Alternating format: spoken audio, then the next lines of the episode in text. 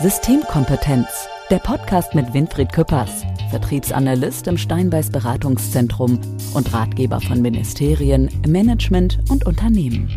Weil 100 Prozent erst der Anfang sind. So, der Mann mit dem Tee. Der Kräutertee ist mittlerweile auch ein Markenzeichen. Hast du mal drüber nachgedacht, dass man da auch einen Systemkompetenz Kräutertee draus machen könnte? Ja. Mit, mit, deinem, mit, deinem, mit deiner Silhouette? Oh, Auf die ist den- nicht so hübsch. Ja, ach, Jetzt komm, hör auf, meine Kinder jammern rum, dass ich ähm, meine Haare wurden jetzt abrasiert, ich noch vier Millimeter, Ja. ähm, weil nicht mehr so viel Fläche äh, bedeckt ist mit den Haaren, dann fällt es nicht ganz so auf. Naja, es wird man halt älter. Auf jeden Fall ähm, sagen die, es gefällt ihnen nicht. Meiner Frau allerdings gefällt's, weil sie mag Jason Statham und Vin Diesel. Und ganz ehrlich, von der Frisur her passt, der Rest vom Körper leider nicht. Aber Weißt du, was ich mich manchmal frage? Wie, wenn wir so Gäste in unserer Folge haben, wie gerade auch der Nico Michels äh, äh, neben uns sitzt, äh, wenn wir so ein Gespräch führen, was die wohl so denken dann so, oh, oh, wo bin ich hier gelandet? Irrenhaus live. Ja. Aber ich kann es noch toppen. ja, Weil da steht, ich habe gerade nachgeguckt, das ist ein Tee, da steht sechs Kräuter drauf. ja. Es ist Früchtetee. Ach, Es ist rot wie Früchtetee. Ah, es jetzt, riecht nach Hagebutte. jetzt, es äh, Früchtetee. Die haben es in der Fabrik. jetzt Die haben es in der Fabrik das falsche Ding draufgeklebt. Jetzt kann es sein, dass äh, Winfried die Nerven verliert, deswegen stelle ich mal ganz schnell unseren Gast vor. Nico Michels, Head of Digital Enterprise and Academics bei Siemens Digital Industries Software. Siemens Digital Industries Software ist mittlerweile ein Begriff, glaube ich, weil sich das mittlerweile durchgesetzt hat, ähm, dass ähm, ja, dieses Unternehmen oder beziehungsweise die Sparte so heißt. Und Head of Digital Enterprise and Academics, gerade den Begriff Academics und Enterprise wollen wir in dieser Folge auch nochmal ein bisschen näher beleuchten. Erstmal auf jeden Fall schönen guten Tag, Nico, dass du da bist. Ich denke, dass du ist wahrscheinlich okay im Podcast. Ja, sehr Ja, schön. ja, ich denke Vielen Dank auch. für die Begrüßung. Ja. Und wir wollen die einzelnen Aspekte mal durchgehen. Aber wie würden wir nochmal, jetzt wenn wir so eine Bezeichnung machen würden von Nico, also Also wenn ich ihn als wenn du ihn beschreiben müsstest. vorstelle, ja, das Ja. mache ich ab und an, Ja. ähm, sage ich immer, das ist der Vorstandsberater von Siemens, wenn es um Digitalisierung geht. Also wenn irgendein C-Level ähm, in, im Dachraum eine Frage hat zum Thema, was kann Digitalisierung, wie kann ich digitalisieren, im gesamten Siemens-Portfolio, was riesig ist, was wir auch noch feststellen werden wahrscheinlich, ähm, ruft man den Nico an. Kannst du mit leben, oder? Ja, Geht das, auch. So läuft das ja auch. Ja gut, die Visitenkarte wäre sehr lang, wenn wir den ganzen Text da drauf schreiben. ich will unseren Hörerinnen und Hörern mal kurz beschreiben, äh, wie das so abläuft, wenn wir in eine Folge reinstarten. Und wir machen ja manchmal auch so ein bisschen Bilder, weil wir im Social Media Bereich diese Folge teilen würden. Und ähm, ich wurde eben gelobt dafür, dass ich die Seite ähm, aufgemacht habe von Siemens Digital Industries Software. Und was äh, springt mir da ins Auge? Sofort hier der Accelerator. Das wäre doch mal ein guter Einstieg. Ich will es mal kurz beschreiben, wie die Seite aussieht.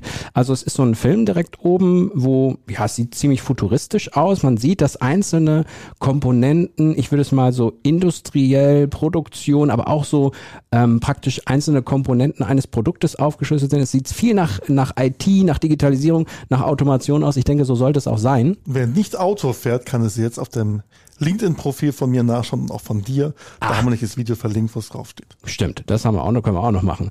Was hat's denn mit diesem Accelerator überhaupt auf sich? Vielleicht fangen wir mal damit an. Ich stelle mal meinen Laptop hier hin, dann kann man es auch sehen. So. Ja, genau. Accelerator. Ähm, spannendes Thema bei Siemens ist eine ganz klare Strategie. Unsere ganzen IT, also die ganzen Informationstechnologien, die ganzen Softwaren, die wir auch die jetzt Jahre zugekauft haben und vor allen Dingen die Automatisierungstechnik, das nennen wir mal die digitale Welt und die reale Welt, miteinander zu verbinden Hm. und die ganzen Elemente untereinander interoperabel, kompatibel zu handhaben und so unseren Kunden und auch deren Kunden dann ja eine Zusage, ein Versprechen auch in die Zukunft zu geben, dass sie die Technologien verwenden können, damit gut arbeiten können und auch dann immer maximalen Support und Unterstützung von uns haben. Es sieht alles so ein bisschen, jetzt äh, gehe ich das wieder als Journalist an, ähm, gerade wenn es um die Digitalisierung geht, ähm, habe ich so das Gefühl, es gibt so ganz, ganz viele Einzelkomponenten, die man in seinen Unternehmen, egal welcher Größenordnung ist, man anbieten kann. Man kann Drittanbieter verwenden, man kann dies, man kann dies, das machen. Dies hier scheint mir ja so eine Art zu sein, direkt mal mit dem Ansatz reinzugehen, nee, wir wollen so eine Komplettlösung. Wir wollen alles gleich aus einer Hand von einem Unternehmen, äh, was, was äh, sehr viel Kompetenz hat und was Jahre, Jahrzehnte lang schon unterwegs ist, ähm, da in einer, in einer Hand zu haben, oder? Das ist erstmal so richtig, aber was das wirklich auszeichnet in Accelerator ist, äh, dass wir keine geschlossene Plattform sind, sondern ein offenes Ökosystem. Das heißt, genau das, was bisher mal das Problem war, dass man das Gefühl hatte, dass es alles geschlossene Systeme sind, wenn man von großen Anbietern Mhm. spricht. Und wir machen da ganz bewusst den Unterschied und sagen, das ist eine offene Plattform. Wir bieten, binden da Partner mit ein, Drittsysteme. Ähm, Ach so, damit man auch nicht zu eingegrenzt ist. Ne? Genau, ne? weil man trifft in, in Industrieunternehmen nie auf ein Greenfield. Mhm. Es sind immer Systeme dort. Es gibt Produktideen, es gibt Systemideen und die müssen natürlich miteinander verbunden werden. Und ähm, der Glaube, dass das alles von einem Anbieter kommen kann, ähm, der hat sich ja auch nicht durchgesetzt. Mhm. Und deshalb fahren wir diesen offenen Ansatz. Guck, man hätte Toll. es jetzt auch eigentlich als dumme Frage bezeichnen können, die ich da gestellt habe, weil es natürlich komplett falscher Ansatz war. Aber wir haben es ja aufgeklärt. Ja. Ja. Und du sagst ja immer, es gibt keine dummen Fragen. Genau. Ja. Also fast keine. Nein, Quatsch. Aber ich finde, weißt du, ähm, oder wisst ihr, dass ähm, es gibt so Begriffe, die werden im Moment ähm, ja überall mhm. verwendet, ne? Transformation, Digitalisierung. Wir haben ja das große Problem, dass eben keiner so richtig genau weiß, was steckt da eigentlich alles hinter? Jetzt sind wir wieder bei dem Komplexitätsthema. Jetzt könnte man natürlich sagen, ja, okay, ist äh, komplex, aber es ist natürlich schön, wenn man zum einen jemanden hat, der da Licht ins Dunkle bringt, wenn man jetzt als Mittelständler unterwegs ist, weil ich könnte mir vorstellen, dass auch im, im, im C-Level, im Mittelstand, auch trotzdem die Leute manchmal da so sitzen und sagen, ich habe keine Ahnung, wie das funktionieren soll, wie ich das umsetzen soll, wie ich diesen Begriffen Leben einhauchen kann. Ist das die Situation, die man häufig vorfindet? So starten wir meistens. Ähm, ja. das, also ohne den jetzt zu nahe drehen zu wollen, aber es ist ja so, man kann sich ja nicht immer allem auskennen. Ja. Das ist, das ist genau der Fall. Also, ähm, wie gesagt, das ist auch nicht, nicht wertend oder irgendwas. Ähm, es gibt immer Themen in einem Unternehmen, produktbezogene Themen, marktbezogene Themen, technologische Themen in dem eigenen Reihen, Umstellung von großen Systemen, Anbieter haben ihre Strategien gewechselt und so weiter und so fort. Also es gibt einen ganzen Tag Themen rund um Digitalisierung und eigentlich einen unternehmerischen Handeln in dem, in dem Umfeld. Ja, das ist der Standard, wo wir einsteigen. Jo. Wenn du äh, diesen Herrn jetzt so kennengelernt hast, den Nico, mhm. ähm, und so mit ihm ihr werdet sicherlich mal hin und wieder über gewisse Dinge diskutieren, ihr werdet sicherlich äh, mal ein bisschen was besprechen. Wie hast du ihn so kennengelernt? Also wie, nicht jetzt wo und so, sondern wie nimmst du ihn wahr? Weil es ist ja auch eine wichtige Rolle, die dort im Unternehmen gespielt wird, weil das, da geht es um, geht's ja um einiges. Da geht es ja darum, den Namen Siemens äh, in den Mittelstand in Bezug auf diese Themen äh, klar zu platzieren. Er ist zwar schon da, aber er soll natürlich noch weiter, weiter platziert werden. Na, es geht sogar noch was ganz anderes. Ähm also die Hauptfrage im, im, im deutschen Vorständen ist, was bringt mir Digitalisierung? Und zwar jetzt nicht plakativ, was soll das, sondern wo bringt es mir welchen Vorteil? Man ist immer bereit, was zu investieren. Aber man weiß nicht wo. Und Nico ist jemand, der kann es den Firmen sehr schnell erklären. Und der ist auch so ehrlich und sagt, das Zeug bringt euch gar nichts und mhm. das Zeug bringt euch was. An der Stelle lasst sein, lohnt nicht. Und an der Stelle super toll. Und die Rückmeldung, die ich bekomme, ähm, so kam ich auch auf Nico, weil ich rumgefragt habe, Leute, mit wem habt ihr denn mal gute Erfahrungen gemacht? Die schlechten habe ich schon sehr oft gehört. Ähm, da wurde er sehr oft genannt, ähm, weil er erstens nicht akademisiert, so nach dem Motto, ja, da müssen wir wissenschaftliche Studien machen, so eine sehr pragmatische Lösung hat. Ähm, zweitens ähm, sehr, sehr tief drin ist. Mhm. Er kann also auch dem IT-Leiter noch was erklären. Er ist nicht so ein Oberflächenschwimmer sagt, ja, okay, alles. Und Oberflächenschwimmer ist auch ein gutes Wort. Hätte ich mich jetzt bezeichnet so ein bisschen. Ja, mit allem so ein bisschen auskennen, aber in der Tiefe kann ich nachlesen. Genau, und das ist ja auch alles nett. Ja, ja das ist auch alles nett fürs normale Gespräch ähm, oder für Public, aber halt nicht, wenn du einen C-Level ja. betraten möchtest. Ja, das stimmt. Ähm, und da ist er halt so unwahrscheinlich ehrlich und findet, und das ist die Hauptrückmeldung, immer Anknüpfungspunkte, auf die noch kein anderer kam. Mhm. Und das ist toll. Und es ist nachvollziehbar, es ist transparent, ähm, gut erklärt.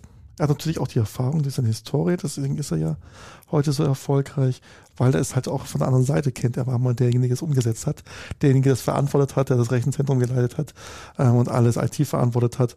Ähm, und, und von daher, das ist das, was Vorstände über Nico erzählen.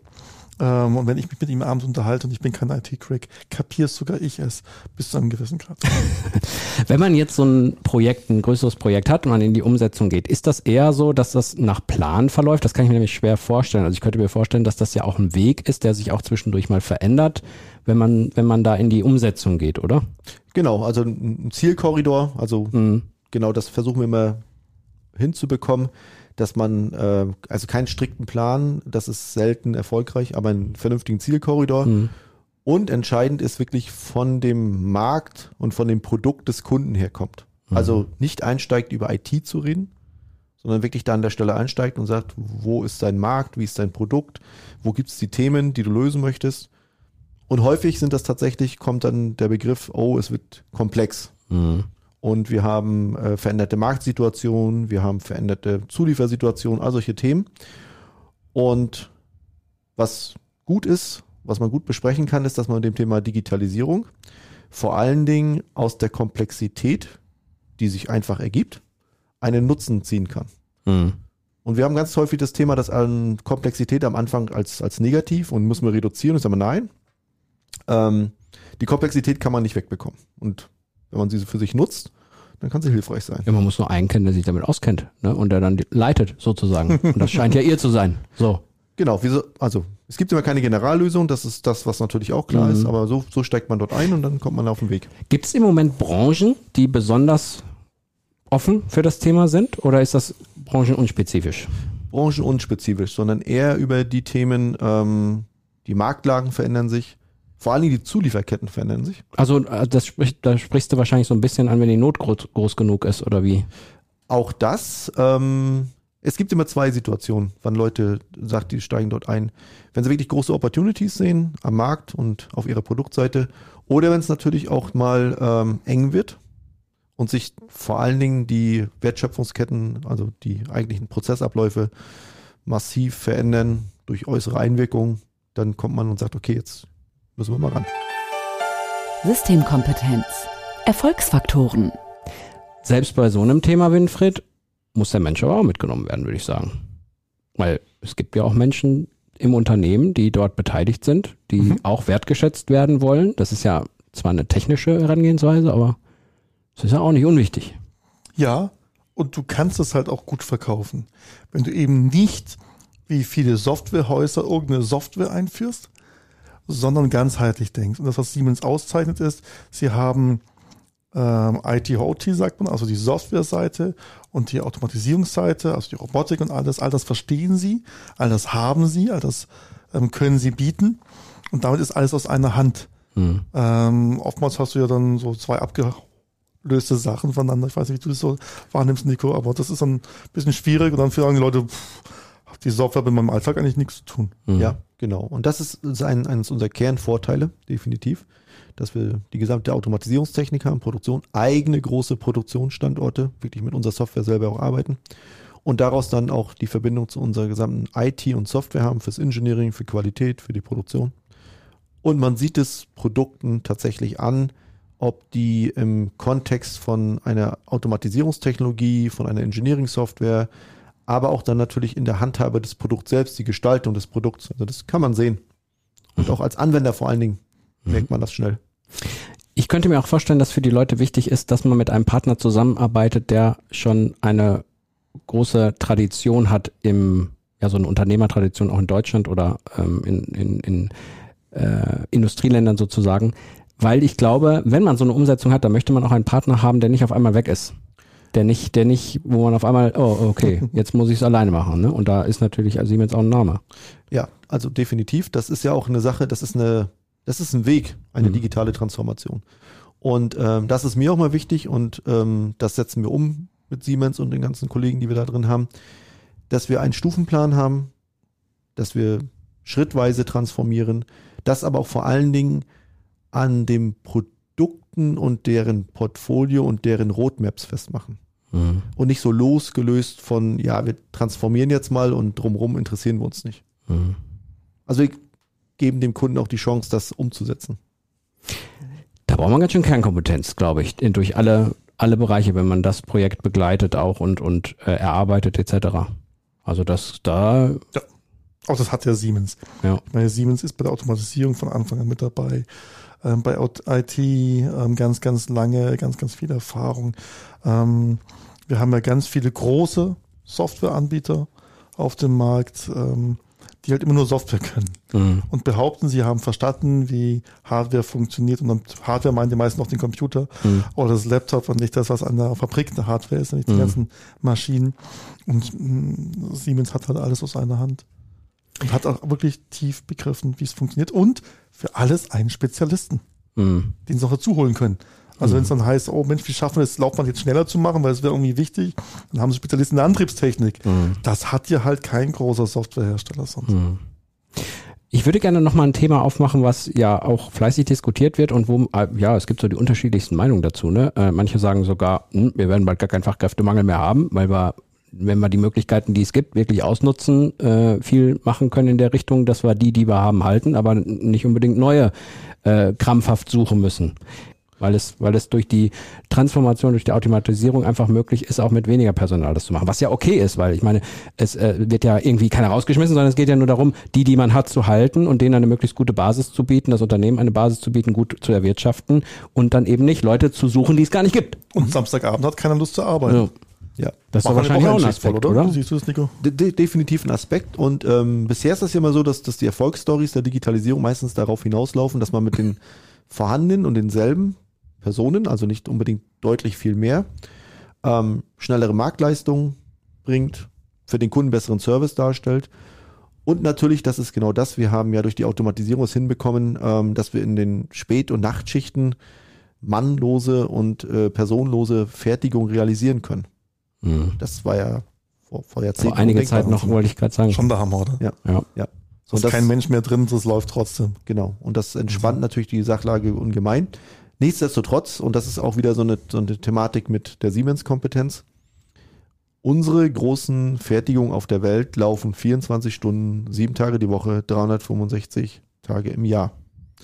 Und das muss man natürlich auch als Lieferant für Technologie, für die Produktion, für Software mit allem drum und dran wirklich können und auch verstanden haben und auch betreiben. Und da ist wirklich auch ein großer Unterschied, ähm, ob man mit einem, ja, ich sag mal, leichterem Feeling daran geht oder ob man das wirklich mit ernsthafter Technologie betreibt. Ja, zumal ja auch, äh, wenn es komplex ist, ja immer mal ein Fehler passieren kann. Also, und wo dann auch jemand da sein muss, der ihn möglichst schnell löst, weil das Geld kostet. Ja, definitiv. Und die Welt ändert sich ja gerade. Das heißt, mit den, mit den Veränderungen der, der Zulieferteile. Also früher war man da so, Mhm. früher, bis vor zwei Jahren, Das ist lustig. Damals. aber das, das ist uns allen schon passiert, Ja. oder? Dass man Ja, so gesagt, dass diese, Ja. die Welt sich so schnell dreht, dass man die äh, zeitlichen Begrifflichkeiten nicht mehr richtig verwendet. Ja. Ja. Also ich, ich benutze das, also den Begriff, den, ob es den schon so gibt oder nicht, den benutzen wir dann jetzt ab und zu mal so beim, beim Reden, so eine Heterogenisierung der Zulieferkette. Das heißt nichts anderes als die Teile, die ich jeden Tag in meiner Fertigung, in meiner Produktion benutze und verbaue, haben nicht mehr die enge ja, Spezifikation, die man, die man immer erwartet. Das heißt, man hat da wirklich eine Streuung, kommt von Mhm. verschiedenen Lieferanten, verschiedenen Zulieferern. Und vorher war das so, dass man es sehr eng gesteckt hatte und damit auch in der Fertigung ähm, sehr gut vorhersehbare Prozesse steuern könnte. Mhm. Und jetzt gehen wir eher von der Steuerung zu einer Regelung, das heißt zu einer Rückkopplung in den Prozessketten. Mhm. Das ist die Veränderung. Das heißt, wir werden viel mehr Sensorik noch in der Mhm. Fertigung sehen und auch in den Produkten. Und das muss man, das muss man können. Ja, das glaube ich. Ja. Das glaube ich.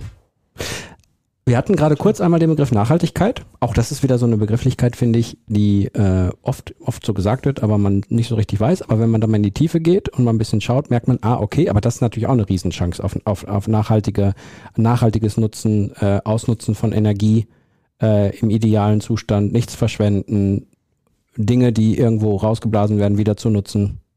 Also absolut. Und das ist auch wirklich, wenn man da in die Tiefe geht und das haben wir schon gerade diskutiert. Ich gehe auch manchmal sehr in die Tiefe dann. ja? Einfach weil ich da auch herkomme. Ich habe mal Industriemechaniker gelernt und von daher kenne ich mich auch auf den Produktions-Shopfloors wirklich aus. Ich glaube, bei diesem Thema ist es auch gut, dass man weiß, der kennt sich aus. Ich Ja. habe es zwar nicht verstanden, aber er kennt sich aus. So. Und wenn man da reingeht, mit welcher Präzision und mit welcher Courage da Leute rangehen und wirklich die letzte Kilowattstunde aus Fertigungsprozessen rausdesignen, das ist phänomenal. Also und ich glaube, da war auch viel Potenzial. Also ich glaube, dass man sehr, wenn man wirklich, wirklich in die Tiefe reingeht, glaubt man, dass, dass wir in den letzten Jahrzehnten viel Potenzial auch nicht, nicht nur durch neue Technologien, die wir jetzt neu erschließen, sondern auch die Potenziale nutzen, die vorher schon da waren, aber nicht genutzt wurden. Genau, da waren andere Prioritäten. Ne? Das war jetzt nicht, weil irgendwer da keine Lust hatte Nee, oder, nee. oder das, Mhm. da waren einfach andere Prioritäten. Und jetzt wird da wirklich harsch dran gefeilt. Und das ist, glaube ich, auch gut so. Das ist Für gut uns so. alle. Ja. Toll. Ist gut für uns alle, Hast du schön gesagt. oder? Nein, es ist sogar ähm, ähm, lebenswichtig für unsere Industrie. Das muss man ganz ehrlich sagen. Wir holen vieles wieder zurück nach Europa, sogar nach Deutschland. Ähm, wenn wir da nicht auf dem technisch modernsten Stand sind, werden wir überholt links und rechts. Und ich finde es halt einfach schön zu wissen, dass ein globalisiert arbeitendes deutsches Traditionsunternehmen den deutschen Mittelstand hier unterstützt. Mhm. Das finde ich wichtig. Das finde ich toll. Und ich meine, Siemens hat vor kurzem 175 Jahr Feier gehabt. Ähm, das ist schon Tradition. Und das ist auch was, worauf man bauen kann. Also da ist jedem klar, ähm, die müssen 175 Jahre lang loyal zu ihren Partnern, die Kunden heißen bei euch Partner, gehalten haben. Ähm, sonst wären sie nicht heute noch da. Genau. Und natürlich, das ist auch der Punkt, ähm, wenn wir von Siemens in die Unternehmen kommen, egal wer kommt, von welchem Bereich von Siemens, dann bringt man direkt eine Erwartungshaltung mit. Also wir können uns nicht erlauben, ähm, vage Versprechungen zu machen, nicht haltbare Roadmaps. Das ist, das geht bei Siemens einfach gar nicht. Mhm. Das ist auch gut so. Und ich finde auch, du hattest ja gerade so ein, ich weiß jetzt nicht, ob du einen leichten Schwenk nach China kurz gemacht hast, aber so Innovationsstandort Deutschland. Ähm, und wenn man das mit, mit, wenn man jetzt den Bezug äh, zu, zu China macht, wenn so ein großes Unternehmen wie Siemens nicht Innovationsvorreiter in Deutschland ist, können wir gleich einen Laden zumachen.